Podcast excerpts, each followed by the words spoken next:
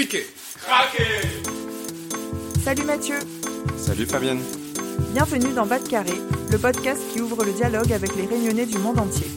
Alors ici, on reçoit des sportifs, journalistes, chefs cuisiniers, chefs d'entreprise, artistes ou encore youtubeurs, parce que chaque réunionnais a son histoire à raconter. Ensemble, allons Bas de Carré. Allons découvrir qui ils sont et comment ils font pour garder en eux la réunion.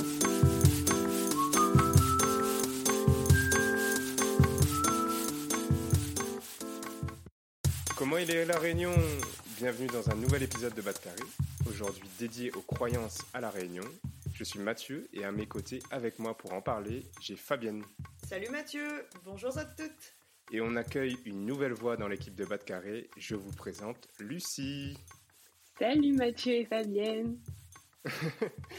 ouais, on vous avait dit qu'il y avait plein de surprises euh, là pour cette nouvelle saison et donc Lucie en est une.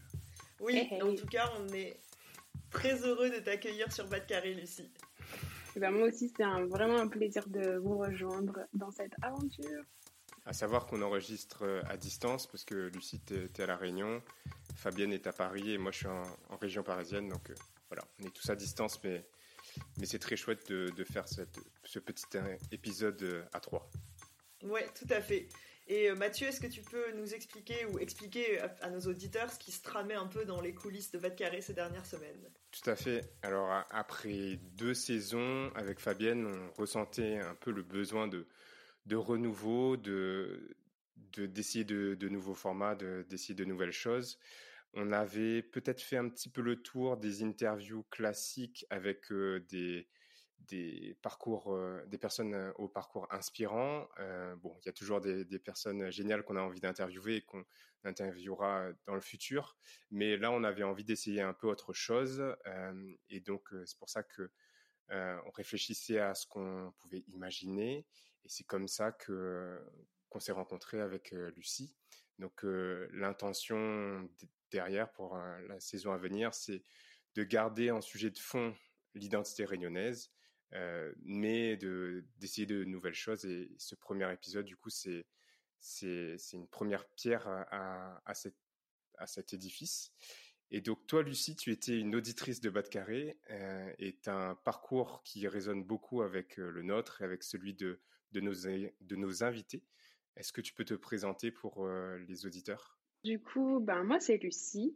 Je viens du sud de l'île, donc vers, euh, entre Montverlet-Bas et la Petite Île. Le vrai Sud. Voilà, de ce que je comprends, je suis un peu le, le, le porte-parole du sud dans Bas de Carré. Eh bien, moi, je suis euh, designer graphique, c'est-à-dire que je travaille dans la conception d'affiches, de livres, d'identité visuelle, et généralement dans la culture. Donc, euh, je travaille pour des musées à La Réunion, des compagnies de danse, de cirque, festivals, la nature, les réserves naturelles, etc. Et dans, en fait, tout ce qui fait un lien avec notre patrimoine. J'y suis très sensible et c'est pour ça que je suis ravie de, de rejoindre euh, l'équipe euh, de, de Bas de Carré, en fait. Et, euh, et voilà, après, je suis quelqu'un qui aime beaucoup les podcasts. Donc, euh, dès que j'ai euh, découvert Bas de Carré, j'étais très curieuse. Et j'ai, ouais, depuis le début, je vous ai écouté, en fait. Donc, donc voilà, donc je suis super contente de vous rejoindre.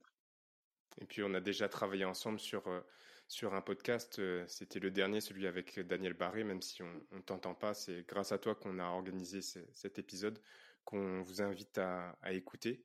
Euh, mais en tout cas, c'est chouette euh, d'avoir une personne de plus, un vécu de plus.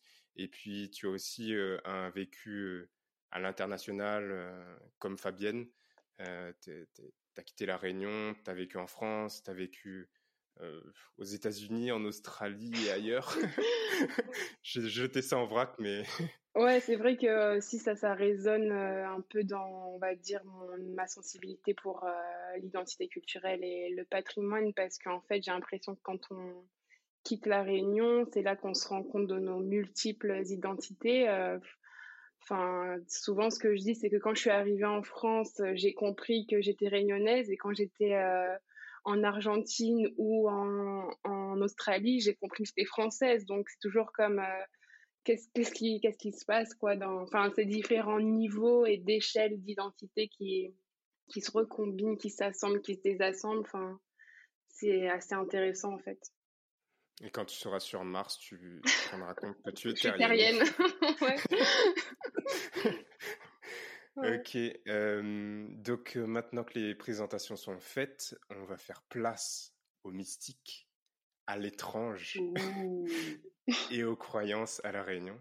Euh, et donc on a prévu un épisode qui ressemble un peu aux épisodes qu'on avait fait avec Fabienne sur euh, euh, la nourriture et sur euh, le 20 décembre l'année dernière. Donc on, tous les trois, on a préparé un sujet autour du thème de la croyance à la Réunion. On ne sait pas ce que les autres ont préparé, donc on va réagir et découvrir le sujet à chaque fois. Et donc pour ouvrir le bal, ça va être Fabienne qui va, qui va nous lancer sur euh, le sujet de la croyance à la Réunion. Donc euh, à toi Fabienne. Merci Mathieu.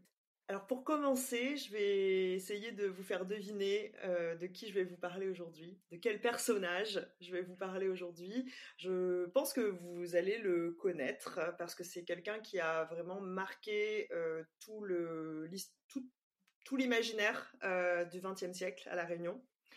Euh, c'est un personnage qui est associé à la magie noire, qui a vécu donc au début du XXe et euh, il a été exécuté pour ses crimes en 1911. Ok, je sais, je sais, je crois. Euh, si tu sais, Lucie, euh, tu, peux, tu, peux, tu peux dire. J'attends plus, j'attends plus. T'attends plus Non, mais c'est. Ok, bah. Si, mais si je donne le, le nouvel indice, là, vous allez trouver tout de suite. Ok, c'est euh, Citaran Ouais. ou Alors-. Citaran Alors, toi, comment est-ce que. Pour toi, qui c'est Citaran Pour moi, c'est un monsieur sorcier qu'on a découpé et démembré dans chaque coin de l'île pour Oh. pas qu'ils se rassemblent et qu'ils nous... Qui, voilà, quoi. Ok, mais est-ce que tu sais ce qu'il a fait de son vivant? Mmh, pour être qualifié de sorcier Ok. Pas C'était tellement. pas un voleur? Non, je mélange avec deux, deux- deux autres personnes, non, peut-être. Ouais, toi, tu le connais comment, Mathieu, du coup? Euh, J'ai j'ai une histoire, mais je suis pas sûr que ce soit lui. euh, un... Je crois pas que ce soit lui. C'est c'est un voleur qui euh, empoisonnait ses victimes, qui les tuait et qui les volait. C'est pas lui. Alors, euh, c'est bien parce que c'est très représentatif en fait de, euh, de ce qu'on sait et ce qu'on ne sait pas et de ce qu'on raconte sur Citaran. Moi, j'étais comme vous, hein, j'avais aussi euh, des idées autour de qui était Citaran. Pour moi, c'était un sorcier et tout. Et au début, j'allais pas vous parler de lui en fait. Euh, je pensais faire euh, complètement autre chose pour cet épisode. Et puis, en creusant un peu, je me suis aperçue qu'il y avait quand même beaucoup de choses à dire sur lui et que finalement, on le connaissait peut-être pas si bien que ça. Ah ben, en effet.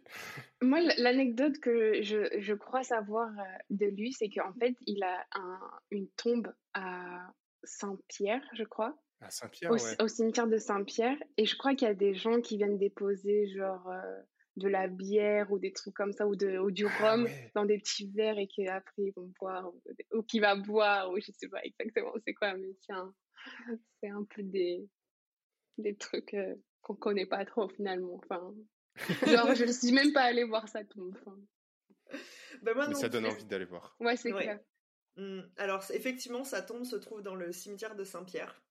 Et Sitaran, c'est en fait un criminel qui a sévi dans le sud de l'île au début du XXe, donc comme je vous disais.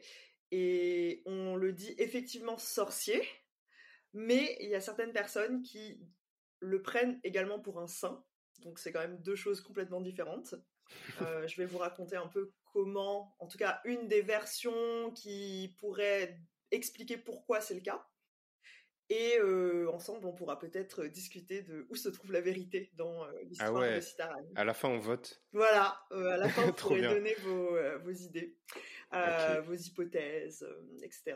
Donc, euh, pour euh, commencer, donc j'ai essayé de faire un truc un peu euh, comme les youtubeuses de True Crime, parce que je suis fan de True Crime. En fait, je suis fan de mystère et tout, donc j'écoute beaucoup de... C'est quoi le true crime pour, euh, expliquer aux euh, auditeurs?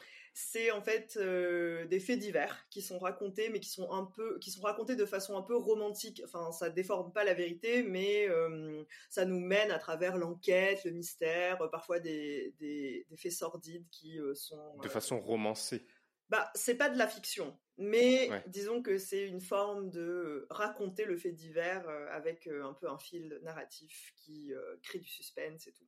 Trop bien. Et donc, moi, à la base, j'adore les enquêtes. En fait, c'est plus le côté enquête qui m'intéresse que le côté sordide.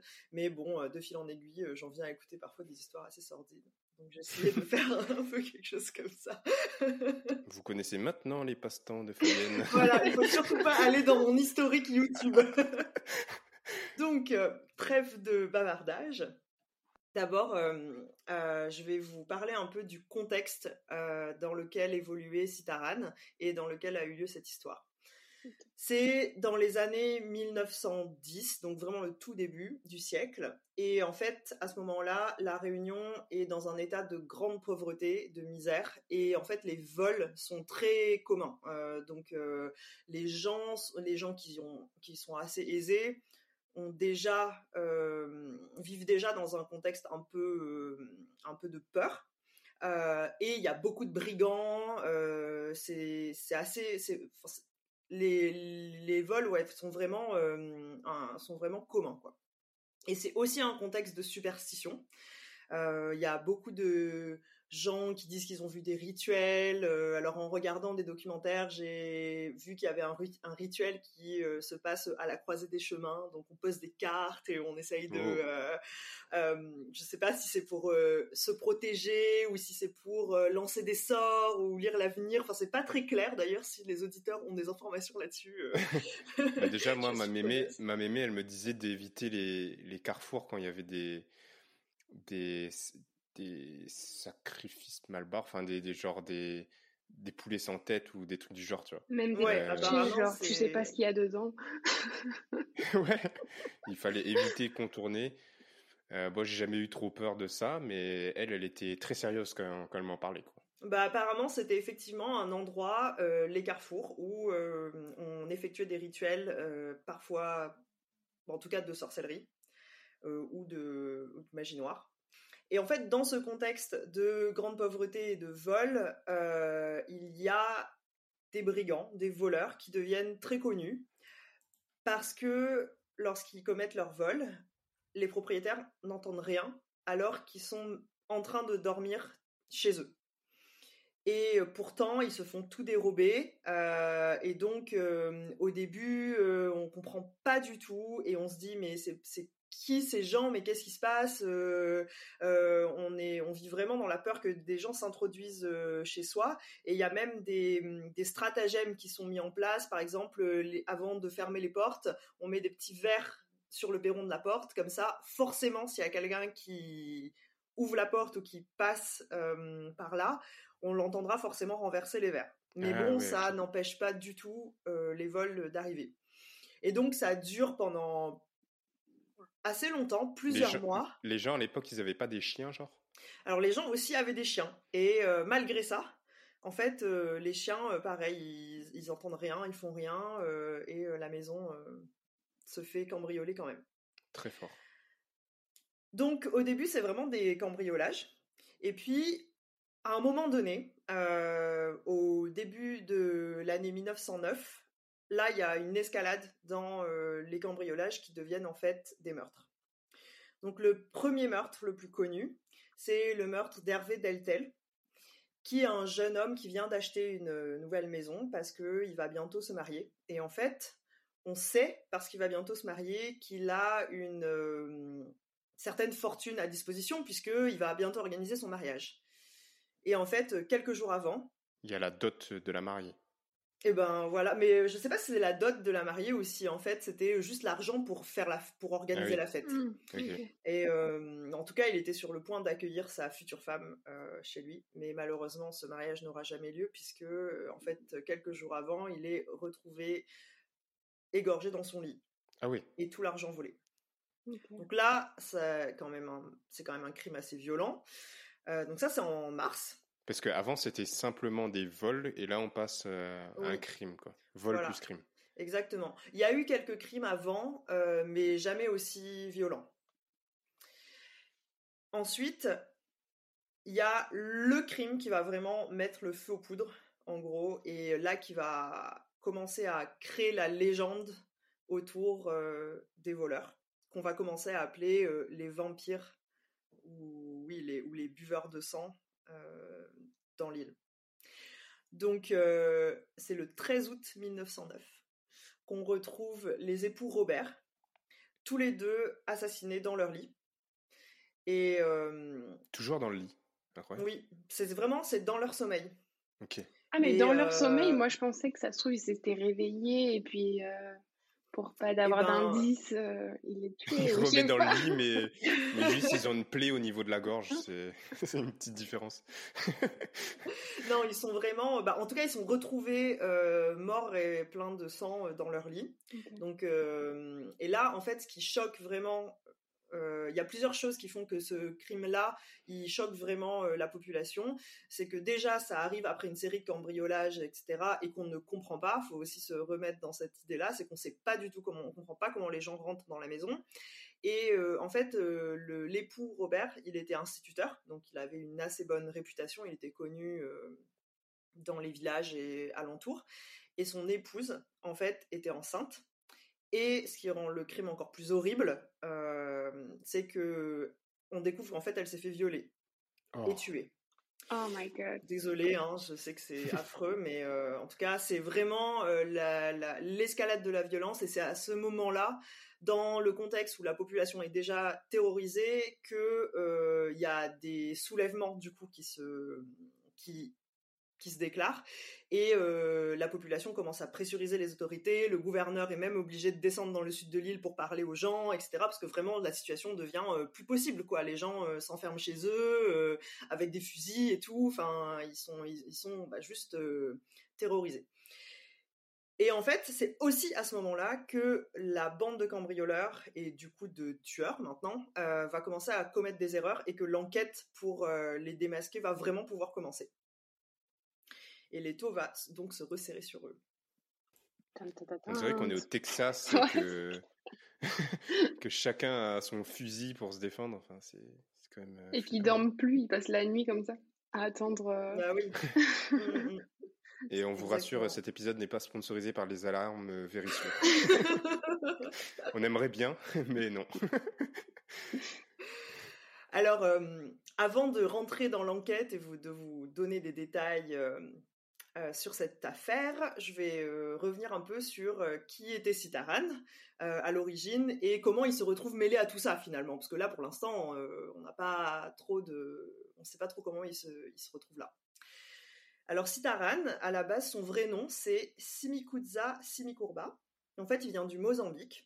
Et c'était un engagé qui avait été, d'après ce que j'ai compris, recruté pour sur un contrat de trois ans.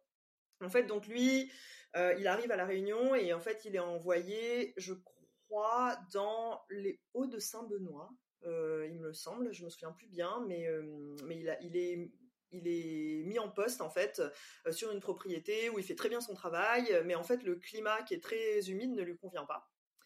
Mais bon, il fait plusieurs emplois, etc. Et à la base, il est charretier, il conduit les charrettes à bœufs, c'est ça qu'il fait. Euh, ou gardien de troupeau. Enfin bon, voilà, il fait euh, quelque chose avec les bœufs en tout cas. Par contre, euh, on n'a pas relevé, mais le. donc il, disait que dans l'est il pleuvait trop quoi. Ouais, en gros c'est ça. voilà, qu'on se le dise.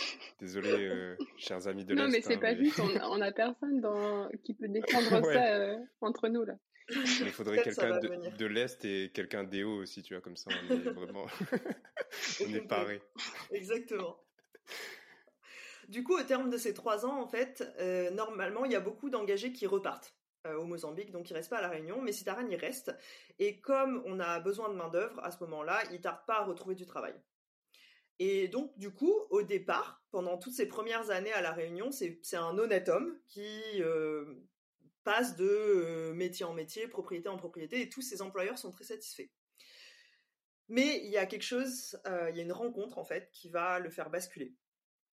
Il rencontre un jour un homme qui s'appelle Pierre-Élie Calandrin. Et Pierre-Élie Calandrin, il est tisanier. Et en fait, c'est lui qui a des pouvoirs de sorcier.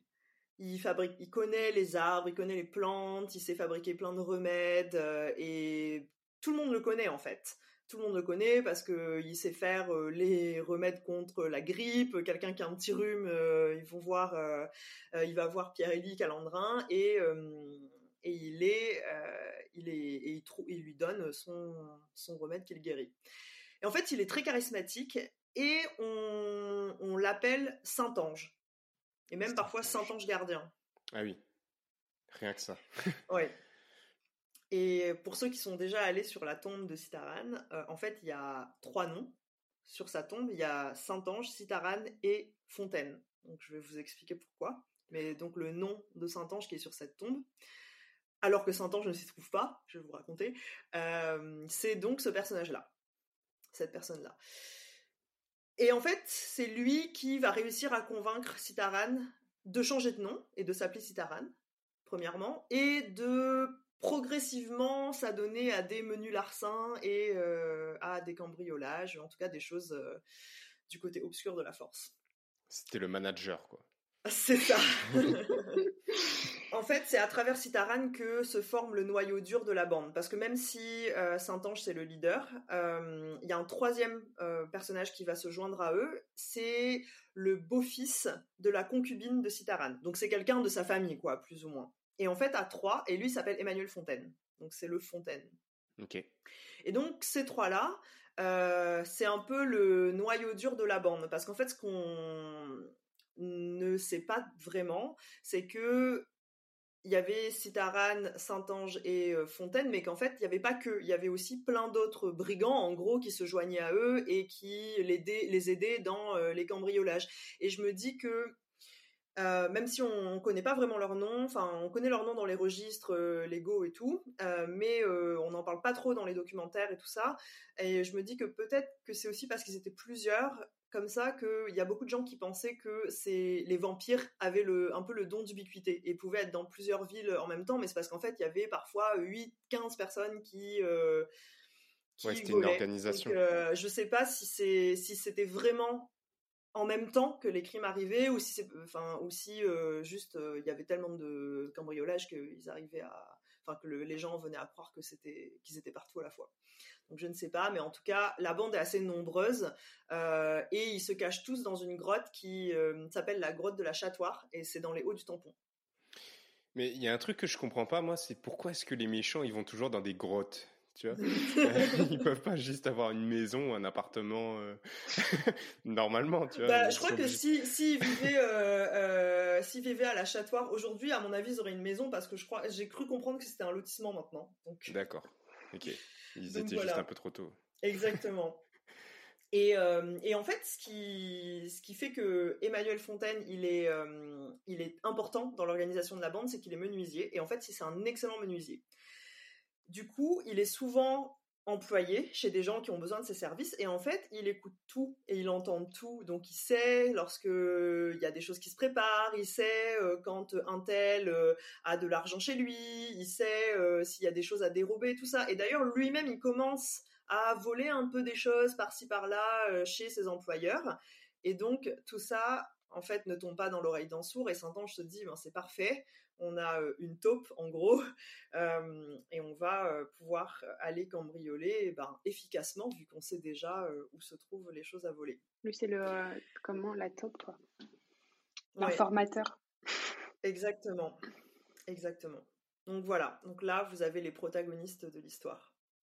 Et en fait, comme je vous disais, d'abord il y a des vols. Et ces vols sont inexpliqués. Et en fait, on sait maintenant que Saint-Ange, il connaissait très bien les arbres de la Réunion et en fait, il utilisait une poudre jaune qui vient d'un arbre en fait qui s'appelle le datura apparemment euh, et qui est soporifique. Donc lui, il avait euh, découvert ça, euh, je sais pas comment. Et grâce au talent de menuisier d'Emmanuel Fontaine, en fait, il faisait un trou dans la porte, tout simplement. Il soufflait avec une sarbacane euh, la poudre jaune à l'intérieur et ça suffisait, c'est quand même un truc incroyable, ça suffisait à endormir instantanément euh, tous les gens dans la maison. C'est fou quoi, imaginez la puissance de ce truc. C'est quand même incroyable. Même le À la fin de cet épisode, on va augmenter le nombre de vols et de, à la fin, euh, la recette de la poudre de Datura pour passer des nuits. Cet épisode a été enregistré par des professionnels. Ne... Veuillez ne pas reproduire ça à la maison. Et apparemment, ils avaient aussi une technique pour endormir les chiens. Donc c'est pour ça que les chiens n'aboyaient ah pas et les gens n'entendaient rien parce qu'ils s'endormaient d'un sommeil profond après que la poudre ait été répandue dans leur maison.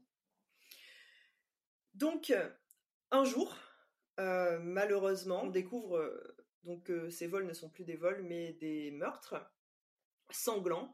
Et aujourd'hui, en fait, on pense que c'est Saint-Ange qui a provoqué cette escalade de violence. Parce qu'en fait, lui, il était déjà assez manipulateur dans sa façon de conduire un peu les brigands et tout, et euh, il leur donnait déjà, avant même qu'ils commencent à tuer les gens, il leur donnait déjà une espèce de potion pour leur faire croire qu'ils étaient invisibles ou qu'ils étaient puissants. Et c'était déjà une potion qui contenait des ingrédients un peu, euh, un peu chelous, quoi, euh, dont du sang de euh, d'animal, de chèvre, je crois, ou de mouton, je me rappelle plus, je crois de chèvre. Et en fait, alors il n'y a pas trop de détails là-dessus, mais un jour, il, a dû se dire que, en fait, il, enfin, en tout cas, il a dit à ses comparses qu'il lui fallait du sang humain. Et c'est comme ça que, du coup, ils ont commencé à être connus sous le nom de buveurs de sang parce que Saint-Ange a commencé à récolter, à vouloir récolter des gouttes de sang humain, des fioles de, sang humain sur leurs victimes. C'est horrible. Ouais, c'est horrible. Désolée, ah, j'aurais peut-être dû prévenir que âme sensible s'abstenir. T'inquiète, elles sont déjà parties. Hein. ouais, je crois aussi. Au deuxième meurtre, c'était bon, quoi. Mais du coup, imaginez le truc, enfin, le, juste la terreur dans le, dans le contexte. Et déjà, je pense que même si ça arrivait dans notre, petit, dans notre ville ou dans notre village, tout le monde, euh, tout le monde euh, aurait euh, vraiment trop peur. Sauf qu'aujourd'hui, avec l'ADN, on retrouverait les gens tout de suite, je suppose. Mais tu disais qu'ils avaient commis des erreurs Ouais, Ouais, ouais. Euh, effectivement, ils ont commencé à commettre des erreurs. Pourquoi? Parce que au départ, les gens sont pas préparés en fait. Euh, mais évidemment, après des crimes aussi sordides, là, les gens commencent à se terrer chez eux et à aussi à sortir les carabines, à rester réveillés la nuit, euh, à être beaucoup plus vigilants. Donc, ils sont un peu plus prévenus.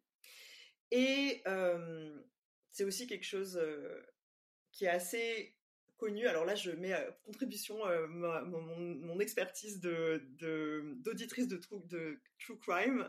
Euh, mais en fait, je ne sais pas vraiment si c'est ça qui s'est passé, mais ils avaient connu, commis vraiment beaucoup, beaucoup de vols qui s'étaient bien passés et pour eux, euh, sans jamais se faire attraper. Et du coup, souvent quand même, chez les criminels, ça procure un peu un sentiment d'impunité. Et du coup, ils, ils, sont un peu dans le dans l'idée ouais, voilà, qu'ils sont invincibles et que euh, et qu'en fait ils ont une ouais c'est ça ils ont une impression de toute puissance. ils cherchent la performance maintenant.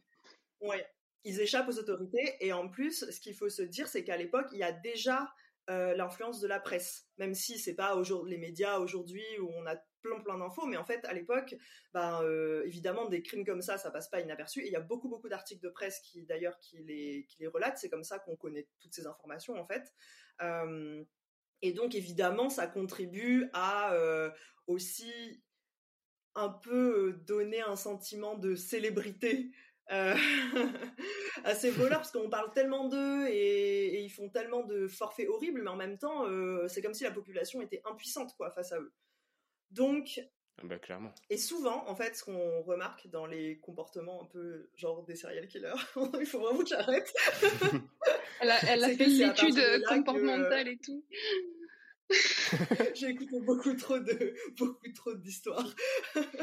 Euh, mais souvent, mais c'est vrai que souvent, euh, ce qu'on remarque, c'est que c'est à partir de ce moment-là qu'ils commencent à faire des erreurs parce que justement, ils sont un peu trop sur deux, quoi.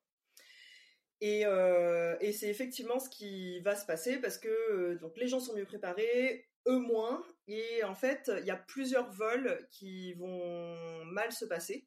Euh, ils vont être poursuivis par les chiens, ou alors euh, ils vont, euh, dans la panique, ils vont laisser tomber des objets. Et il y a un premier lieu du crime où ils font tomber la, bah, le matériel, l'outil qu'ils utilisaient pour souffler la poudre jaune, par exemple. Donc là, ah ok, c'est un indice important quand même. Et ensuite, après le meurtre des époux Robert, en fait, ils vont s'attaquer à un autre, un autre propriétaire qui s'appelle Monsieur Roussel, je crois. Et lui, il les attend de pied ferme, quoi. Donc, en gros, il, il est, vraiment, il est, ouais, il est vraiment paré et il a son fusil et tout. Et en fait, il, dès qu'il les entend sur sa propriété, il leur tire dessus. Et je crois qu'ils se font même poursuivre par le gardien de sa propriété euh, qui euh, va se battre même avec l'un des bandits et tout. Et là, en fait, il laisse tomber beaucoup de beaucoup d'affaires, quoi. Beaucoup. Il était courageux le gardien. Ouais, mais je crois que ça vient. Euh, je crois que ça vient de là, comment les, la croyance de se dire ouais, rentre pas dans la cour de quelqu'un, tu as gagné un coup de fusil. Bah, je crois que c'est bah, le début. Peut-être, ouais.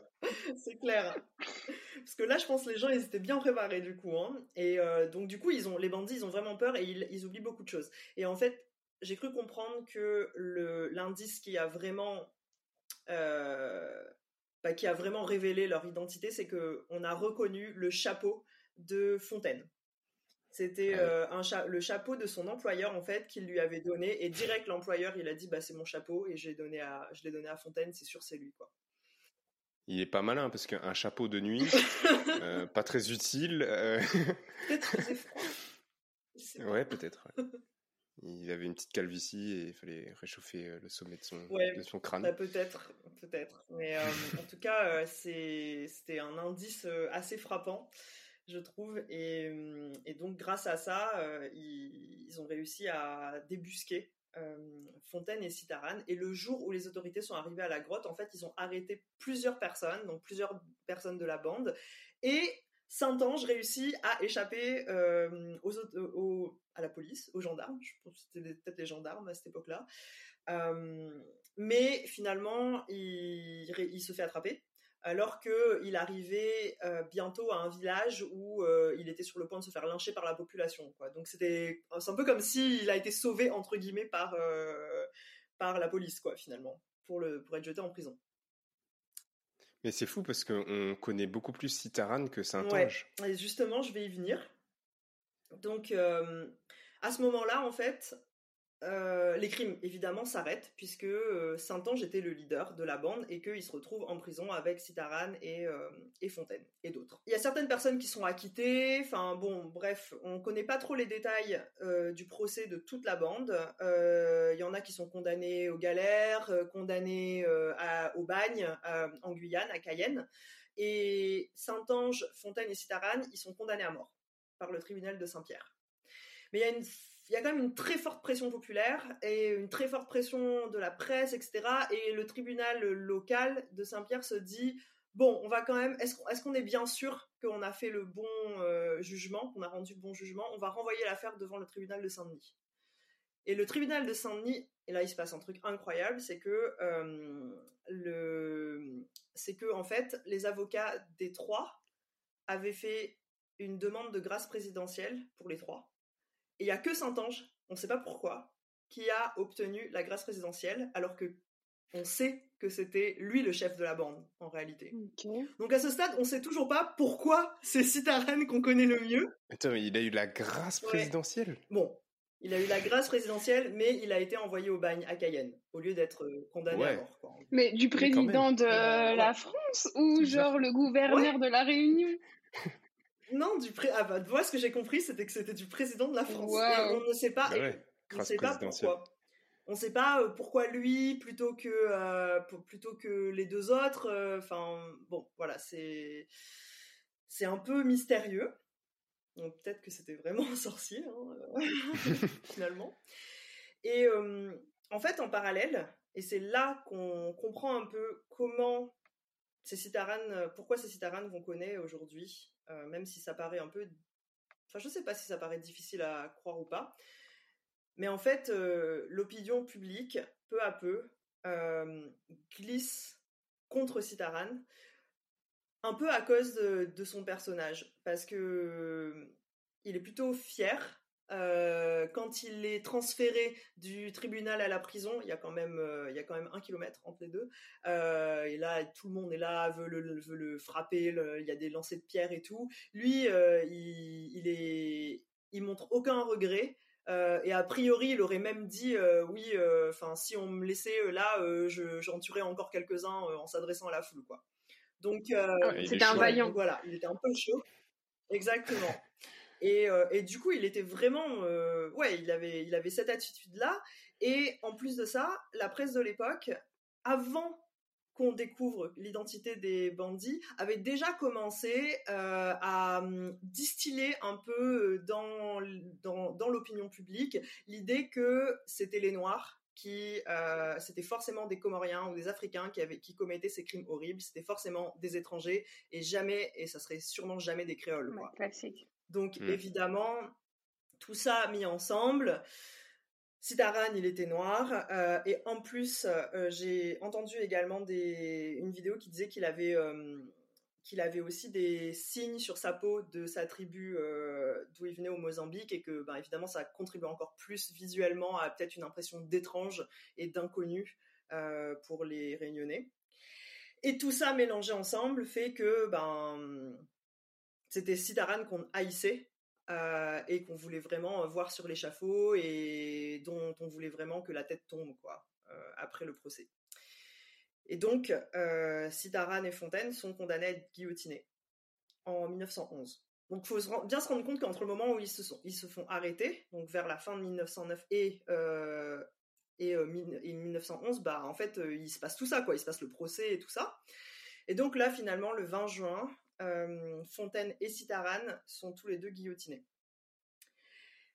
Et en fait, il y a une raison pour laquelle Citaran, pour certains, est considéré comme un saint, c'est que juste avant de mourir, il a demandé à être baptisé.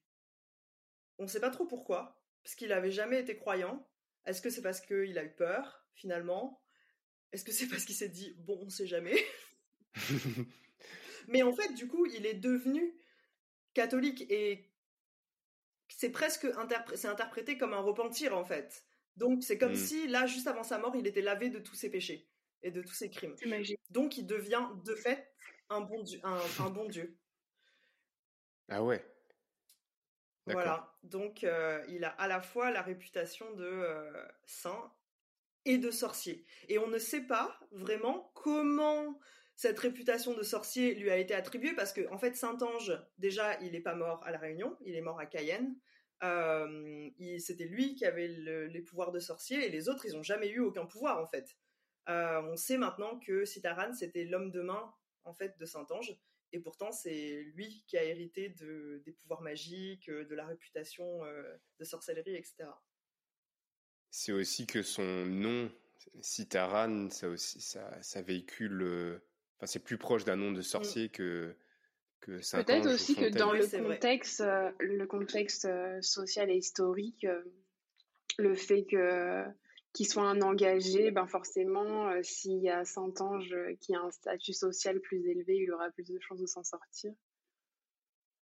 Ouais, mais on ne sait pas si Saint-Ange avait un statut social plus élevé ou pas. On sait juste qu'il est, il avait une connaissance, en tout cas, de la nature. Je, je mais bon, je n'ai pas l'impression qu'il était un propriétaire ou. Euh, Après, Staran était euh, un, engagé, donc il, était quand même en bas de, l'échelle. C'est vrai. C'est vrai que ça joue aussi. Et du coup, euh, aujourd'hui, vu qu'il a cette notoriété. cette notoriété, exactement. Et ben effectivement, il y a encore des gens qui vont, il y a des gens qui vont sur euh, sa tombe et j'ai même vu un, mini documentaire qui euh, euh, qui montrait un, un, homme qui perpétue la tradition de d'aller sur la tombe de Sitaran tous les ans, d'égorger un coq. de déposer des cigarettes, verser du vin et tout. Et en fait, c'est quelque chose qui lui a été transmis par son père et que lui-même transmet à son fils. Et en fait, on ne sait pas trop si pour lui Sitaran c'était un sorcier, un saint, enfin c'est un peu bizarre quand on connaît tous les crimes qu'il a commis et tout, mais pour lui, il demande la protection et, en gros il dit moi je viens faire ce rituel pour que si quelqu'un me veut du mal, eh ben euh, je sois protégé. Par Sitaran. Par l'esprit de Sitaran. Voilà. Et pourquoi est-ce qu'ils sont trois euh, sur une tombe? Ben, parce que c'était, je pense, parce qu'ils étaient reconnus comme le trio de tête de la bande. Mais je, trouve que c'est un peu bizarre aussi. Mais euh, j'ai pas trop d'explications pour ça. J'imagine que, j'imagine que c'est ça. On connaît vraiment ces trois noms-là, alors qu'il y avait vraiment plein d'autres personnes en fait. Et alors j'ai trouvé que c'était hyper intéressant cette histoire de racisme euh, envers Citaran et de se dire euh, c'est parce qu'il était noir et que c'était le seul noir dans la bande. Et j'ai regardé un documentaire, euh, j'ai regardé beaucoup de documentaires. en fait, j'ai regardé un film euh, dans lequel apparaît, apparaît Sudel Fuma euh, et aussi d'autres, enfin des journalistes, des écrivains qui connaissent très bien l'histoire de Citaran. Et, et en fait, ça s'appelle Citaran, le valet de Pix, et en entier sur YouTube, je vous le conseille, c'est très intéressant. Mmh. Et c'était intéressant parce qu'il parlait de, il y avait toute cette théorie de racisme en fait dans toute cette affaire mais en fait, il terminait le documentaire en disant toute cette théorie, elle marche si on part du principe que Saint-Ange était blanc. Mais en fait, quand on regarde les documents de l'époque, euh, on s'aperçoit qu'au fil des siècles, euh, enfin, au fil des années plutôt, des décennies, on a représenté Saint-Ange comme un créole blanc, mais qu'en fait, sur ses papiers, dans sa description, eh ben, en fait, il était noir. Ok. Donc, euh, ça élimine cette, cette idée-là, quoi bah, en tout cas, ça la, euh, ouais, ça la remet en question. Donc, euh, il y, y a vraiment des choses, des questions, enfin des mystères autour de ce personnage de Saint-Ange, je trouve. Comment il a réussi à, enfin, s'en sortir pas vraiment, mais parce que Cayenne, ça devait pas être un camp de vacances, mais. Mais bon. Bah déjà, il a échappé à la mort en sollicitant le président. Mais après, on sait quand est-ce qu'il est décédé ou quoi? Ouais, alors, euh, a priori, quand tu allais au bagne, tu survivais pas plus de quelques années, quoi. Euh, enfin, genre un an ou deux, je sais plus exactement. Ah oui. Euh, tellement les conditions étaient, euh, étaient difficiles là-bas. Et apparemment, lui, il a survécu 27 ans après avoir. Ouais, je viens de faire des yeux comme hyper gros. il avait sa petite tisane tous les soirs qui le reboostait, quoi. C'était panoramique, ça. C'est ça. Donc la conclusion, je crois que c'est buvez, buvez bien votre tisane. Et fermez bien votre porte. Exactement. Ok. Ouais. Bah, c'était trop bien. J'ai hâte d'avoir ce lien de YouTube là. J'ai envie de regarder maintenant.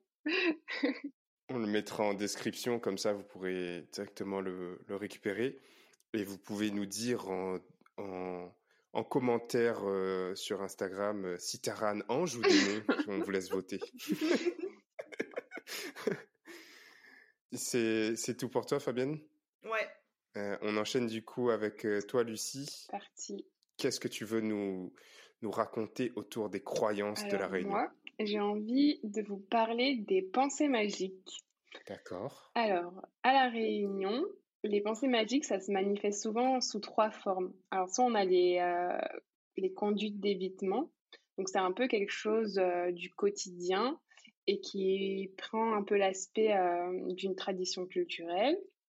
On a les promesses et après on a bien sûr euh, les recours à la sorcellerie. Donc euh, c'est bon pour toutes les situations conflictuelles. Les, attends, attends. Moi, je, moi, je suis, je suis pas très sûr. L'évitement, c'est quoi, par exemple, pas passer sous une, échelle, ce genre de choses? Je voulais donner des exemples. Alors, du coup, pour les conduites d'évitement, on a ne pas traverser la croisée la nuit des chemins, donc on a parlé euh, tout à l'heure avec Fabienne. Euh, ne pas rentrer face à une maison après minuit s'il y a des enfants en bas âge, ne pas séjourner sous un arbre à midi, enfin ce genre de choses. Ok, je connaissais pas euh, tout ça moi. Ouais, moi non plus. Genre, enfin, faire une sieste sous un arbre. Ça c'est pour. À part Newton. C'est pour éviter la paresse. Ça. ah bon? En, fait, après, je vais vous faire un petit quiz pour savoir ce que vous connaissez ou ce que vous ne connaissez pas. Ah, Donc là, on est plutôt sur des euh, explications. Et ensuite.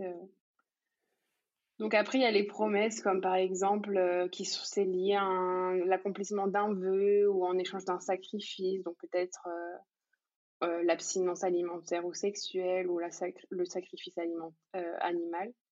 Pardon.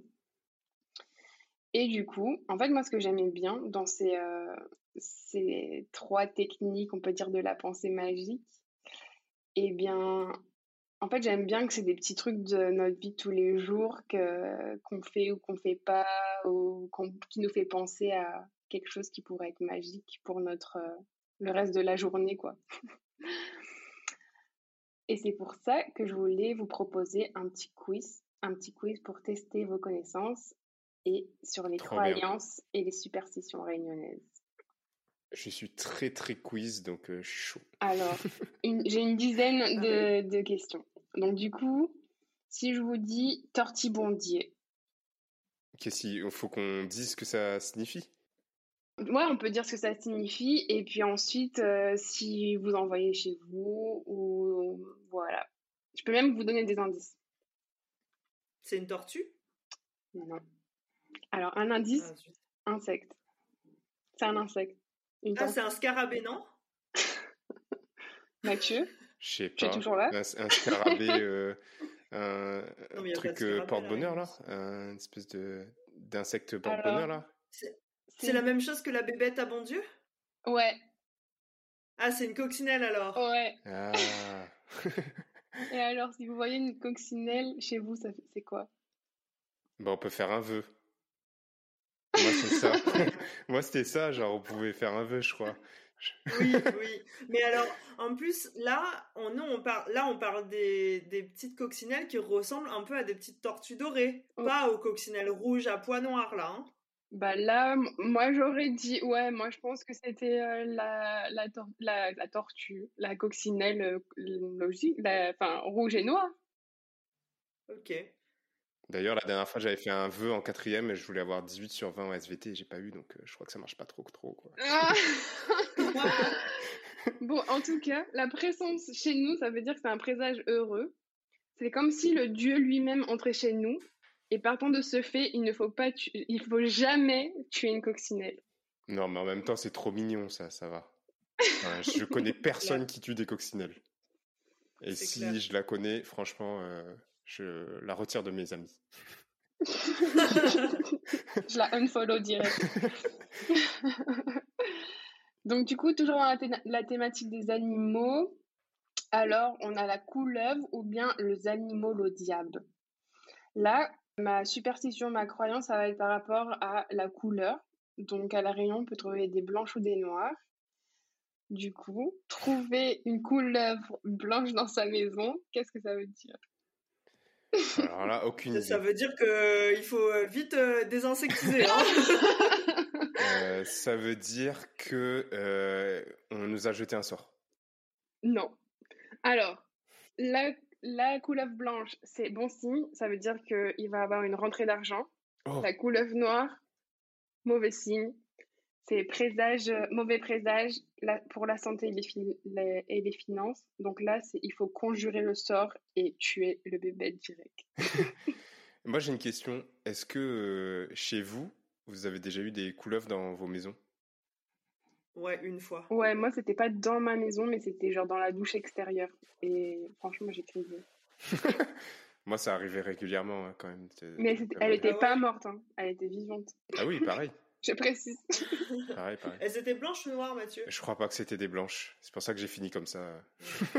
j'ai mal tourné. T'as pas conjuré le sort? Non, je savais pas, on m'avait pas dit. bon, celui-là, pour moi, enfin pour moi, c'était facile. Si quelqu'un balaye tes pieds. c'est vrai, vous eh connaissez ben, pas? euh, Non. non. Je pensais qu'il était trop facile celui-là. Alors si quelqu'un balaye tes pieds, il faut éviter de toucher les pieds des autres parce que en fait, on condamnerait les personnes à ne pas pouvoir se marier. Ouh. Alors attends, c'est si tu as si quelqu'un a balayé sur tes pieds. Ouais, si quelqu'un balaye. Il faut pas que toi tu ailles toucher les autres. Non. Par contre, il faut, non, il euh, faut pas c'est la, personne qui balaye, il faut pas qu'elle balaye tes pieds. Ah, ça veut dire que si on balaye tes pieds, et eh ben hop, tu, tu pourras te marier. C'est trop drôle. j'avais non, j'avais jamais entendu parler de ça. ah ouais, moi je pensais que c'était hyper euh, commun parce que moi on me l'a souvent dit, genre dans ma famille, genre euh, ah euh, balaye pas son pied. Ah, mais en fait, euh, ceci explique cela. Moi, on m'a déjà balayé les pieds plusieurs fois. Hein. Et t'attends toujours le prince charmant. voilà, donc. Euh... Bah, je crois que c'est ça. Bon, on a un 1 parce que moi, on m'a déjà balayé les pieds et ça y est, je suis mariée. Ah, ok, ok. Moi, j'avais plutôt le truc genre, euh, faut baptiser les chaussures, tu vois. je pense que Ah c'est pas ouais. le même genre, mais ouais. Ça, c'était très chiant d'ailleurs. Et que Ouais. quelqu'un te marche sur la chaussure quand ta chaussure était neuve, c'était obligatoire. euh. Ouais. ouais. Mais je crois que ça, c'est plus euh, un truc d'école que de superstition. En même temps, euh, qui a déjà réussi à garder des baskets blanches blanches? Ouais, j'avoue. Compliqué. Et pourtant, on continue Telle est la à question. faire que des baskets blanches. C'est quand même un mystère. Bref. Ça va partir en Alors- théorie du complot, là. Faire tomber une cuillère. Si on fait tomber une cuillère par mégarde, ça veut dire que vous allez recevoir de la visite. Mais il faut observer la position. Si c'est face en haut, ça va être une femme. Si c'est face en bas, c'est un homme. Hein. Incroyable. Qui fait vraiment attention à ce genre de... bah maintenant, je vais faire attention et je vous dirai. voilà, quand tu le sais, oui. Mais du coup, je me, suis- je me suis dit qu'on va évoquer pas mal de pensées euh, magiques à les auditeurs. Et du coup, moi, je serais curieuse de savoir ce que ça leur évoque. Bah ouais. Donc, euh, j'espère qu'ils vont nous Bah ouais. envoyer des petits trucs. si vous avez des petits rituels, des petites. On fera un post Instagram. Bah, on peut faire Ouais. ça, ouais. Faire un petit post autour de pensées magiques et demander aux gens de, de nous raconter ce que eux ils connaissent? Ça peut être Mm. drôle. Là, j'en ai trouvé une. Ouais. J'en ai, allez, encore quatre. Allez, on est chaud. J'ai la tournée la bascule. Alors celle-là, je la connaissais pas. J'ai fait en faisant des recherches. Enfin, je l'ai découverte en faisant des recherches. Tourner la bascule. Alors déjà, peut-être qu'il y a des gens pas. qui écoutent et qui savent pas c'est quoi une bascule. Ouais, moi, je sais pas ce que c'est. Mais non. Une vascule Une bascule. Une bascule. le, le- le cheval euh, ou le, le, le rocking chair? Non. C'est en fait, c'est euh, le morceau de bois. C'est en fait c'est un moyen de fermeture sur les portes. Et c'est le morceau de bois, tu vois. Ah, Et du D'accord. coup, ça s'appelle aussi Oui. l'épar, apparemment. Et du coup, si euh, tu fais tourner la bascule sur elle-même, et ben, généralement, tes parents, ils te grondent parce que ça pourrait provoquer des disputes dans la famille. Ah ouais. ah bon? Bah, Moi, j'ai fait Oh, plein de fois. hein. Alors Eh ben, tout le monde se, se fait Bah, la gueule. euh. en fait, on, on je connais pas ma famille finalement. Non, mais euh, en fait, je crois qu'il n'y avait pas de porte créole comme ça chez moi avec euh, les battants. En fait, c'est sur les portes créoles battantes, ça, Ah, le- ouais. qui a la, la bascule. Du coup, je crois que j'ai fait chez les autres. Ah, mais moi, j'aimais bien jouer En avec fait- ça, euh, au contraire. Je savais c'est pas. ça, en fait, vous avez fait le sort chez les autres, en fait. Ouais, euh, chez moi-même, hein. mais je savais pas, tu vois. On m'a pas dit. Je comprends mieux pourquoi mon enfant c'était. Voilà. Compliqué. Je plaisante. Je plaisante. Mon enfance était radieuse. Bon, alors pour les trois dernières, ça va être On dirait qu'on t'a forcé. comment? Je- J'embête Mathieu en, dire- en disant euh, on dirait qu'on l'a forcé. Donc du coup, là, les trois dernières, ça va être sur euh, les, euh, le jardin ou enfin les plantes et tout. Donc euh, une guirlande de feuilles de manguier lilas ou bien les rameaux. Donc euh, généralement, c'est suspendu au-dessus des portes principales ou bien pour les rameaux, c'est genre euh, une branche d'olivier sauvage avec une flèche de palmier qui sont fixées euh, avec des petites bondieuseries ou bien glissées derrière un crucifix dans la chambre. Pour moi, ça c'est pour bénir.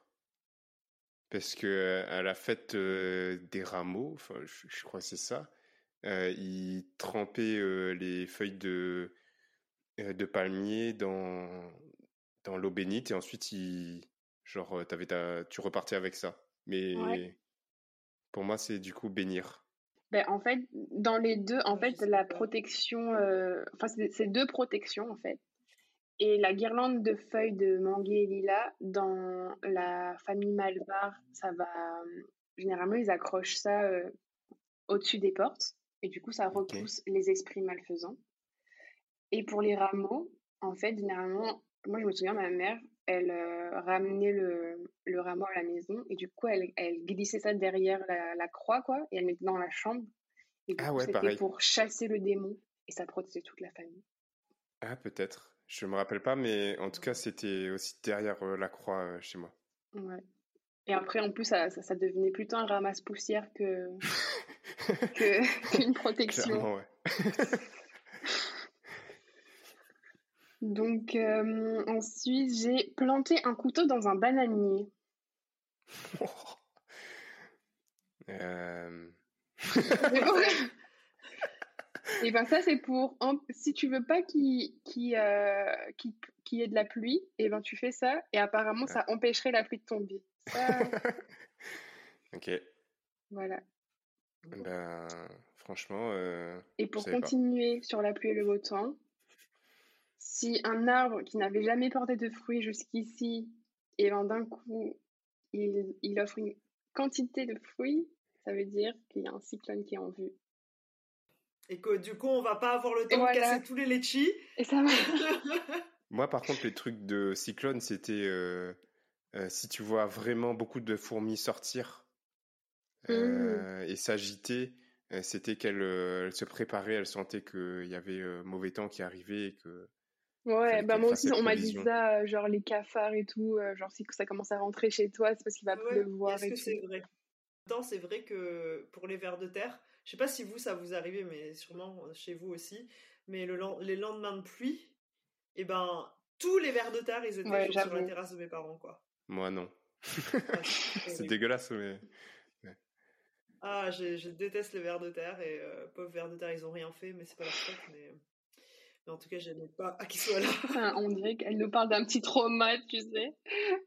j'espère que tu te réincarneras pas en ver de terre. Moi, non, moi aussi, j'espère. C'est vraiment une triste vie. Donc du coup, pour terminer sur mes superstitions liées aux plantes et compagnie, j'ai découvert un livre qui est le- La magie des arbres et dans lequel il y avait des, des correspondances entre les signes du zodiaque et les arbres. Alors c'est parti, amour, argent, santé, travail, famille. C'est trop bien. Fabienne, c'est quoi ton signe? J'adore les horoscopes. moi, je suis Gémeaux. Alors, Gémeaux, voici tes correspondances. Le bancoulier, c'est un arbre répandu dans l'île, efficace dans toutes les protections magiques par la puissance de sa sève. Il se distingue par l'éclat argenté de ses feuilles, larges et touffues. Tu as aussi le banyan, donc c'est un autre arbre qui est protecteur et que ses racines aériennes favorisent une dispersion de l'énergie. Et tu peux méditer dessous, c'est très euh, favorable à la méditation. C'est très Instagrammable aussi. Ouais. C'est vrai. Après, bon, bah, t'as l'eucalyptus, le grevillea, le jujubier, le platane. Le platane, c'est un, un arbre gardien très digne. Et son Et symb- tout ça, c'est des arbres euh, liés à mon signe? Ouais, Trop bien. symbole de longévité, de résistance à la souffrance. Et euh, côté cœur, donc pour le platane, tu as, c'est un, un arbre solitaire qui accueille favorablement dans son ombre les rêveries les plus audacieuses. Ouais, ça me correspond assez en vrai. Hein. C'est vrai? Je, trou- je trouve aussi. ouais. Ouais. Ah, c'est trop marrant. Et ensuite, tu as le tech d'Arabie. Donc, euh, je pense que on pourrait développer sur tous les arbres, mais du coup, je vais passer à Mathieu, qui est Un lion. Alors, le lion, voici tes correspondances. Le badanier. Donc, c'est un arbre qui aime se moquer de vos malheurs pour vous faire comprendre que malgré tout, il vous reste la vie. Symbole de fécondité, arbre mère, il vous aidera à guérir de votre timidité. Je suis, je suis, je suis un entre-deux, entre timide et ça va. Je crois Ouais. que j'étais timide au début et maintenant ça va mieux. Grâce à la puissance du badani. c'est ce que j'allais dire. Donc, ensuite, tu as le bivacier, le carambolier, la cerise de Cayenne, le citronnier, hein. le zévi, le flamboyant. Bon, par contre, Oh, le yes. flamboyant, tu vois, là, voilà, j'attendais ça. tout le monde est en mode yes avec le flamboyant, mais quand j'ai lu la définition, je me suis dit, mais c'est pas possible. C'est Ah, un mince. arbre tellement négatif. Genre, il est pas bon protecteur. C'est. euh, Vas-y, me dis dans, quoi, dans lui le livre, c'était marqué Tout ce qui brille n'est pas or. Pour le flamboyant, tout ce qui brille n'est pas gai. Il a le sourire triste de ceux qui savent que rien ne dure ici-bas et ne peuvent se résoudre à, la- à cette vérité. Il vit toujours dans la crainte de ce qu'il pourra perdre demain, que, que Oh. dans la joie de ce qu'il pourra recevoir. C'est un arbre tellement négatif. C'est un arbre négatif, mais philosophe. Ouais, très. Il ouais, y avait au moins quatre de- pages dessus, quoi. Enfin, il y avait Il est moyen un peu en d'avoir. mode carpe diem. Il dit que, genre, euh, euh, voilà, ces feuilles rouges euh, finissent par faner, mais tu vois, genre, faut en profiter quand, quand c'est là. Voilà. Je le prends comme ça. Je suis positif. Ensuite, tu as le kaki ou le coin de Chine, de Chine, l'oranger, le palmier, le papayer et le vangasai. Wow. Et ensuite, pour terminer sur une note euh, positive, il y a le jacaranda, et en plus, c'est la saison en ce moment. Et en plus, en plus, c'est un arbre qui a beaucoup dans le sud. Donc, vu que je fais mes premiers pas dans de Carré, je décide de choisir le jacaranda, qui est associé à mon signe en plus, Génial. C'est quoi Et ton signe? Sagittaire. Et du coup, c'est l'arbre de la tendresse qui porte son effervescence mauve, l'espoir de lendemain heureux, bon protecteur et aide à la méditation. Ting. Trop bien. Ben, merci beaucoup, Lucie. C'était trop cool. Trop bien. Je suis trop contente de connaître euh, mon horoscope des arbres. Mais je pensais pas qu'on était relié à autant d'arbres, je t'avoue. Ben, il y en a encore plein. J'ai pas, tu vois, c'était une liste euh, non, non exhaustive. Il y avait les couleurs, les métaux. euh, je pense Ah qu'on oui. pourrait faire un nouvel Ah, épisode génial. euh, rien que consacré à ça, quoi. Eh ben peut-être, peut-être dans un, Peut-être dans un un jour. certain avenir. Donc pour euh, conclure euh, cet épisode, c'est à mon tour de parler de croyances et euh, on va euh, aller voir euh, moi aussi un personnage qui a existé. Euh, si je vous parle de guérisseur ou de guérisseuse, on a souvent un nom qui ressort, c'est celui de Jeanne-Paul Visnelda. Euh, Est-ce que vous deux, vous en aviez entendu parler euh, avant cet épisode? Non, Non, pas avant ouais. qu'on prépare cet épisode. Moi, de mon côté, en fait, il me parlait beaucoup euh, parce que déjà, l'école maternelle de mes frères euh, à l'étang salé, c'était euh, Jeanne Visnelda, donc euh, c'était vraiment euh, en son nom. Et ça m'avait marqué parce que euh, déjà, il n'y a pas beaucoup de noms de femmes qui sont donnés aux écoles, aux rues, aux édifices ou autres. Donc euh, ça m'avait un peu marqué et je connaissais pas vraiment son histoire. Euh, et en fait, c'est donc euh, une personne qui a vécu à l'étang salé. Et aujourd'hui, son nom résonne encore parce que son fils, qui s'appelle Jean-Paul euh, Visnelda, elle c'était Jeanne-Paul Visnelda, euh, est un célèbre énergéticien. Et donc, je me disais qu'en tant qu'enfant d'étang salé, je me devais de vous raconter l'histoire de Jeanne Visnelda aujourd'hui, euh, parce que c'est un personnage vraiment important euh, de, de l'étang salé euh, et de la Réunion.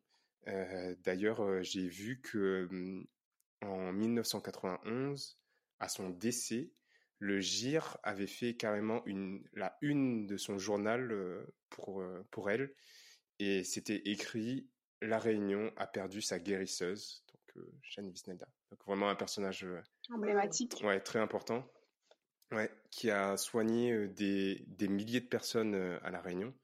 Euh, et, et je vais vous raconter donc euh, son histoire.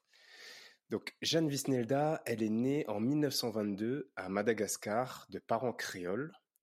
Euh, dans la vie de tous les jours, elle est secrétaire générale à la mairie d'étang salé.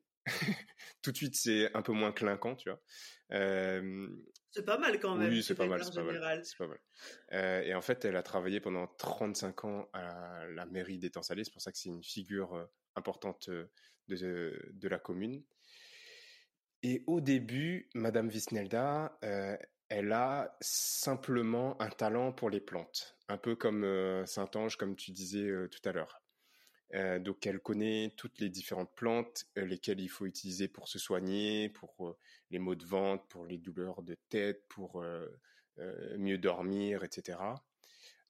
et elle tient ce talent donc d'herboriste de son papa et d'un botaniste de Saint-Gilles, Monsieur Bottard. je ne sais pas qui c'est, mais voilà, un botaniste de Saint-Gilles. et elle les suivait quand elle était petite pendant leur randonnée. Et à chaque fois, donc, eux, ils, découvraient bah, des, plantes et ils lui disaient ce, qu'on pouvait en faire. mais donc Madame Wisnelda, elle n'a pas été connue juste pour son talent d'herboriste. c'est ce serait beaucoup trop simple. Elle a découvert un don chez elle qui était celui de parler, de communiquer avec les esprits. donc, je vais vous raconter un peu comment est-ce que comment est-ce que ce, don est arrivé, mais on peut dire. que tu parles des esprits des, des, arbres ou les esprits, euh, enfin des plantes ou les esprits, esprits, les âmes, les âmes errantes? Ben, je crois que c'est plutôt les âmes errantes. Et on va voir justement pourquoi. Euh, mais le premier esprit avec qui elle a communiqué, euh, c'était pas forcément un esprit. Euh, enfin, elle, elle dit pas que c'était un mort ou quoi, on ne sait pas. Elle a juste entendu une voix. Mais juste le fait qu'elle, euh, euh, tu vois, elle, elle, soit, elle bosse à la mairie, elle fasse des tisanes qui soignent, elle communique avec les esprits. moi, je dis que Madame Visnelda, c'était juste la première slasheuse de l'histoire. voilà, elle est en salle. Alors, je vais vous raconter comment est-ce qu'elle a découvert son, son don. Donc, en fait, Madame Visnelda, elle faisait des syncopes euh, très régulièrement et pendant très longtemps. C'est-à-dire que pendant 24 à 48 heures, elle tombait dans les pommes. Euh, pour moi, c'est un peu. C'est long, hein Ouais, c'est un peu long. C'est un peu genre des mini comas. Euh, je, trouve ça un peu inquiétant. et bien sûr, tout le monde autour d'elle lui disait ah, c'est étrange ce que tu as. Et elle est allée voir un médecin pour essayer de chercher quelle maladie elle avait. Et le médecin lui disait qu'il qui trouvait rien de particulier, qui ne pouvait rien faire pour elle. Et donc, je vais vous lire euh, une interview qu'elle a donnée. Euh, donc, je tire ça d'un livre qui s'appelle Sorcellerie à la Réunion. C'est un essai de Jean-François Samlong, euh, écrit en 1977. donc, c'est un vieux livre que j'ai trouvé au marché forain de Saint-Leu. Il y a plein de notes dedans de des personnes à qui ce livre a appartenu avant. Donc, je trouve ça assez fascinant de, de voir euh, les petites annotations et tout. Déjà, le livre est mystérieux en lui-même, tu vois. Exactement. Donc, je vais vous lire, euh, je vais vous lire comment est-ce qu'elle a découvert son talent de, de personne qui communique avec, euh, avec les esprits et donc comment est-ce qu'elle a fini par se soigner. Donc, tous les mois, j'avais régulièrement des syncopes de 24 à 48 heures. Tout à coup, je me sentais, je me sentais faiblir, puis je m'évanouissais. Avant de reprendre euh, mes sens, j'entendais des échos qui se précisaient au fur et à mesure, jusqu'à ce que je devienne totalement conscience et que je comprenne ce que les gens autour de moi disaient. Je suis allé voir le docteur, mais il ne pouvait rien faire, ce que je vous ai dit juste. Mais un matin, vers 4h30, 5h, alors que je me trouvais dans un état de semi-somnolence, j'ai entendu une voix qui m'a dit Guéris-toi toi-même. J'ai demandé comment. La voix m'a répondu par les plantes. Mais les plantes, je les connais bien et je n'avais pas ce qu'il me fallait. La voix alors continué. Il faut mettre dans la tisane des fleurs de matricaire double. J'ai entendu que ce n'était, j'ai répondu que ce n'était pas la saison et que je ne pouvais pas en prendre. La voix m'a alors dit, j'ai jeté un bouquet qui est resté accroché au métallique derrière le jacquier. À mon réveil, je suis allé dans le jardin et j'ai retrouvé le bouquet, accroché au métallique. Après avoir bu la tisane, j'ai guéri. Tout simplement. Donc là... Euh, Ça met dans l'ambiance directe. Ouais, c'est clair. Euh, et je, termine juste, elle continue en disant, au cours du même rêve, la voix m'a indiqué une euh, prière que je devais réciter en pratiquant l'imposition des mains sur les malades. Donc en fait, là, euh, notre Madame Visnelda, elle, euh, elle découvre un nouveau don qui est l'imposition des mains. Est-ce que vous savez ce que c'est? Oui. Oui. Bah, qu'est-ce que c'est selon vous? Ben, C'est de faire passer des énergies dans le corps avec. C'est un transfert d'énergie, c'est pas un truc comme ça? Si, c'est ça. C'est ça. C'est aujourd'hui, on appelle ça des énergéticiens ou des magnétiseurs, je crois. Mmh Donc, c'est le fait de faire circuler l'énergie, de cibler la douleur et d'enlever la douleur par l'énergie. Moi, j'ai eu l'occasion une fois euh, parce que j'avais une douleur au dos et j'avais rencontré un gars genre euh, récemment et on passait du temps ensemble qui était énergéticien et il m'a réussi à m'enlever le, point de douleur dans le dos. C'était un peu impressionnant. Je sentais genre beaucoup de chaleur au moment où il le faisait. Et je crois que c'est un peu le même don qu'elle avait. Et donc elle explique sa première expérience d'imposition des mains sur une voisine, la veuve Lanclume Victor. Sa fille travaillait chez elle, un matin, elle est allée la rejoindre chez elle. Il y avait de la lumière dans la maison et donc elle a entendu des plaintes. Quand elle est entrée, Madame Lanclume était assise dans un fauteuil. Son pied était tout enflé euh, et il était posé sur un tabouret. Elle souffrait énormément et pour cause, elle venait de recevoir un coup de pied de son bœuf à la cheville. Donc aujourd'hui, il y a moins d'accidents de bœuf, mais ça reste hyper, ça reste hyper impressionnant. Donc, elle dit comment elle le soigne, euh, comment elle la soigne. Euh, sur l'heure, l'idée de pratiquer l'imposition des mains qui m'avait été révélée m'est venue. J'ai pris le pied enflé, j'ai fait une prière au nom de la Sainte Croix. Au bout d'un moment, le pied de Madame Lanclume s'est désenflé, elle a cessé de souffrir, puis elle s'est levée et a marché lentement et normalement. Ça a l'air tout simple.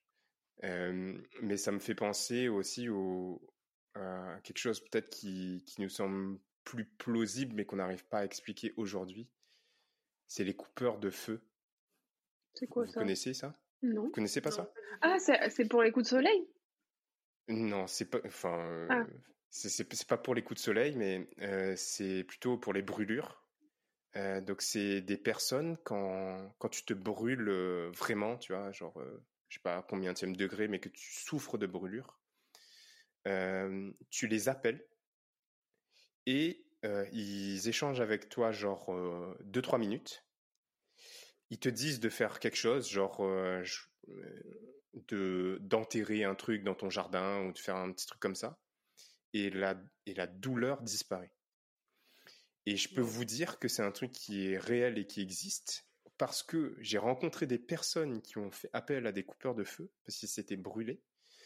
Euh, et aussi parce que euh, on, m'a dit que euh, les pompiers faisaient aussi appel aux coupeurs de feu quand en fait la douleur était trop forte pour enlever la douleur. Donc les pompiers disaient eux-mêmes, bah, appelez tel numéro, c'est un coupeur de feu, le temps qu'on arrive et ça va atténuer votre douleur.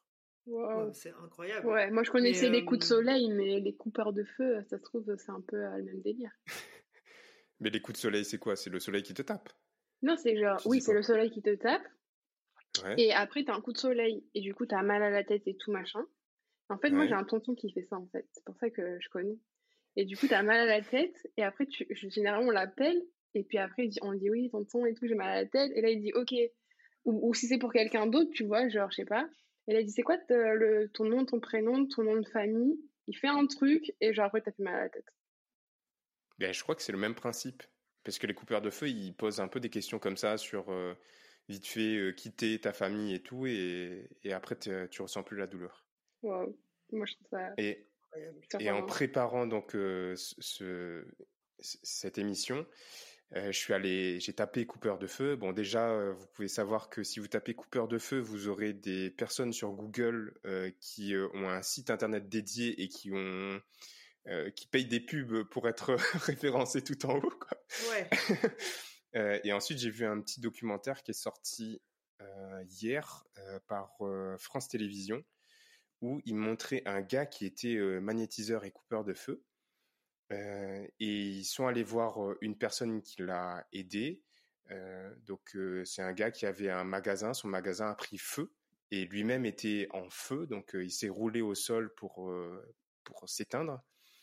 Et il disait que c'était horrible. en fait, sa peau se décollait de, de lui-même, quoi. Et donc ils ont fait appel au coupeur de feu pour qu'il enlève en fait la, la chaleur, la brûlure, et ensuite pour que bah, les, médecins fassent leur intervention et le soignent, mais pour qu'il calme la douleur, et il faisait ça. Et le coupeur de feu disait que au moment de son intervention, il avait extrêmement chaud, il se sentait déshydraté. Et pendant les 10 minutes de son intervention, il a bu 3 litres d'eau. Waouh! Mais du coup. C'est un peu comme s'il absorbe le feu, non? Exactement. En fait, il enlève, il enlève. donc, tu, le vois procéder. Donc, on a, on l'a pas vu couper une brûlure, mais par contre, on l'a vu faire son travail de magnéticien. Donc, il passe sa main au-dessus de, du corps. Il n'y a pas de contact, tu vois. Genre, il y a quelques centimètres d'espace entre la main et le corps de la personne. la personne ferme les yeux et la personne dit là je sens que vous me touchez alors que genre il n'y a aucun contact. Et en fait il enlève il fait des gestes donc il l'enlève comme un fil il enlève des, des, des énergies mauvaises il les jette au sol et de temps en temps il ressent le besoin de faire comme s'il se lavait les mains pour, pour se purifier avant d'y retourner et je pense qu'il a fait la même chose avec la brûlure, donc il a enlevé la douleur. mais bien sûr, du coup, c'est pas sans, sans risque pour lui. Donc lui, ça a été la déshydratation, la chaleur, donc il devait boire beaucoup. Waouh Et du coup, enfin, du coup, quand tu dis coupeur de feu et que c'était un genre de documentaire, c'est un truc national du coup ou c'était à la Réunion ce documentaire? C'était un truc national. Je pourrais retrouver le lien et le mettre aussi en description. C'était deux minutes sur un gars en France qui, faisait ça. Ah, c'est drôle. Et ça, c'est sorti hier. ouais. j'ai tapé coupeur de feu là juste avant de qu'on s'enregistre et j'ai vu la vidéo. C'est un signe. C'était une pensée magique, non C'est une pensée magique, exactement. alors, j'ai pas fini l'histoire de Madame Vicinelda parce que là, on elle a quelques compétences, quelques skills, mais elle va. Soft ou hard? elle va... elle va level up, elle va monter en compétences encore. Euh, elle va ajouter une dernière corde à son arc avec l'exorcisme. Euh, et... vous allez voir euh, que la façon dont, dont elle a appris cette compétence, bah, c'est vraiment très singulier. Alors, elle raconte. Dans notre église, il y avait un grand Christ suspendu au-dessus de l'autel. À chaque fois que je le voyais, j'étais réellement attiré par lui, j'avais envie de le voir de plus près. C'était comme si j'étais attiré par une personne. Je me disais qu'il était mort pour nous et je pensais que si les saints ou la Vierge accordent des miracles, il n'y a pas de raison pour que, Dieu lui-même, le martyr suprême, n'en fasse pas autant. Quand le film L'Exorciste est passé à La Réunion, je suis allé le voir. J'ai été frappé par le rôle de la croix, euh, par le rôle que la croix jouait dans ce film et l'importance qu'elle y avait. Pendant deux ou trois jours, j'y ai beaucoup pensé. La semaine suivante, deux ou trois jours, un vieil homme du tampon est arrivé chez moi. Il était bizarre et couvert de plaies sur tout le corps. Dans, ma maison, il y avait un Christ dans toutes les chambres, de manière à ce que j'ai toujours une croix à portée de main. J'ai donc saisi la main de cet homme et j'ai tout de suite senti des frissons. Et son visage a changé. J'ai aussitôt pris un Christ et fait une prière de Sainte Croix. Le type s'est alors levé en me menaçant et en m'insultant. Il a dit qu'il allait me frapper. Et une voix bizarre est sortie de lui qui criait Vous vous me dérangez sur cet homme. J'ai répondu. Avec le Christ, je n'ai pas peur de vous. Et je lui ai posé la croix sur le front. J'ai alors eu une drôle de sensation. J'ai eu très peur. L'homme est tombé allongé. C'était fini. Je l'avais exorcisé. Mais j'ai eu tellement peur cette fois-là que je ne pratique plus l'exorcisme lorsque je suis seul. C'est trop dangereux. Il faut souvent plusieurs hommes pour retenir la personne qui est possédée. Ok. Franchement, ça fait peur. Ouais. ouais, c'est flippant. Mais Alors, ça veut dire qu'elle a fait un exorcisme. elle a fait un exorcisme seule, mais elle en a fait d'autres. Mais Ah oui, avec après, elle a- personnes, c'est ça? Oui, en fait, ensuite, elle a été très connue parce qu'elle exorcisait les gens. Euh, et ça, c'était son premier exorcisme qu'elle a fait. Euh, donc, elle était seule et elle, elle y a pensé. Mais le truc qui est marrant quand même, c'est de se dire que c'est parce qu'elle a vu le film euh, C'est L'Exorciste qu'elle a eu l'idée du- d'utiliser une croix pour, euh, pour euh, exorciser le, le- le bonhomme. Euh, Incroyable. Ouais, mais je trouve ça, je trouve ça vraiment euh, fascinant. Et donc, euh, Madame Visnelda, elle a comme ça euh, été connue parce qu'elle euh, aidait les gens. Donc, euh, très vite, euh, euh, tout le monde venait la voir quand euh, on pensait qu'on nous avait jeté un sort, quand euh, on avait euh, des problèmes d'argent, quand on avait ceci, quand on avait des douleurs, etc. Et c'était donc une sorte de... bon, elle est connue sous le nom de guérisseuse, mais pour moi, c'est carrément une sorte de sorcière, je sais pas. Ouais, c'est juste... chamane. Ouais, c'est ça. L'équivalent, quoi. Exactement. C'est que comme elle utilisait ses dons à des fins positives, euh, bah, elle tombe du côté des gentils et pas du côté des, des sorciers méchants euh, de magie noire. Et d'ailleurs, elle ne facturait pas ses prestations, euh, mais elle avait des gens qui lui faisaient des dons de manière pas automatique, mais de leur côté, sans, sans Ouais, aucune spontané, contrepartie. quoi. Ouais, spontanée. Et c'est comme ça qu'elle qu'elle continuait à financer son activité. Et aujourd'hui, c'est son fils qui a pris la relève, euh, qui lui aussi euh, a l'air assez âgé, hein, il, est, il est à la retraite. Euh, mais voilà, il, vit en France, donc Jean-Paul Visnelda. Mais à ce que j'ai vu, je ne sais pas si le documentaire était récent, celui-là sur lui ou, ou pas, mais il venait régulièrement à la Réunion et à chaque fois, donc il, il était réservé dans son cabinet et il s'occupait du coup de, de faire exactement ce que sa mère lui avait appris. Incroyable. Ouais. Génial. Bon, ben, je crois que c'est ce qui euh, clôture notre, euh, notre épisode spécial croyance. Euh, en tout cas, moi, j'ai appris beaucoup de choses euh, ce soir. Ouais. Ouais, Euh, moi aussi. J'espère Ouais, que moi aussi. vous avez une, une petite lumière, euh, une petite lanterne pour, euh, pour votre nuit euh, ce soir, pour pas dormir dans le, dans, dans le noir complet. Alors, il faut un fusil pour euh, si Taran euh, marcher dans une croisée et puis euh, faire, faire attention aux démons. Et prendre, de la tisane. avoir une croix, La tisane, la Voilà. tisane, très important. là tout doux. Mais euh, en tout cas, c'était très chouette cet épisode à trois. Euh, on va refaire ça régulièrement, tous les trois ensemble, euh, sur d'autres sujets. Donc là, aujourd'hui, c'était un peu sur un côté un peu mystique, mais on restera pas toujours là-dedans. Peut-être qu'on y reviendra parce que je sens qu'on a une petite passion qui est en train de naître autour de ça. Mais on a de toute façon, euh, dès qu'on parle de mythes et légendes, euh, je réponds présente. Exactement. Et après, il y a plein de sujets sur euh, l'identité et la culture réunionnaise qui nous touchent. euh, et c'est important de parler des, des croyances réunionnaises parce que ça fait partie de la, de la culture et c'est tellement plus ancré que que- qu'en France, quoi, euh, je, je trouve. Euh, voilà, donc on se retrouve bientôt pour un prochain épisode. Et Oui. puis sur ce, Et bah, d'ailleurs, euh, si vous avez, vous les auditeurs, des thèmes, des sujets que vous aimeriez qu'on traite, euh, n'hésitez pas à nous le faire savoir en petits messages euh, ou en commentaire euh, sous les podcasts. Je pense que c'est possible si vous avez euh, deux minutes pour euh, nous laisser des petites étoiles sur euh, sur de Carré, sur votre euh, sur Apple Podcast. Et ben profitez-en aussi pour nous dire euh, si vous avez des, des sujets ou des gens que vous aimeriez qu'on interviewe. tout à fait. Bon, on vous souhaite à tous une, une bonne soirée et à très bientôt. Salut À bientôt. À bientôt. On espère que cet épisode vous a plu. Pour nous aider à trouver des invités toujours plus extraordinaires, laissez-nous une note sur Apple Podcast, 5 étoiles de préférence.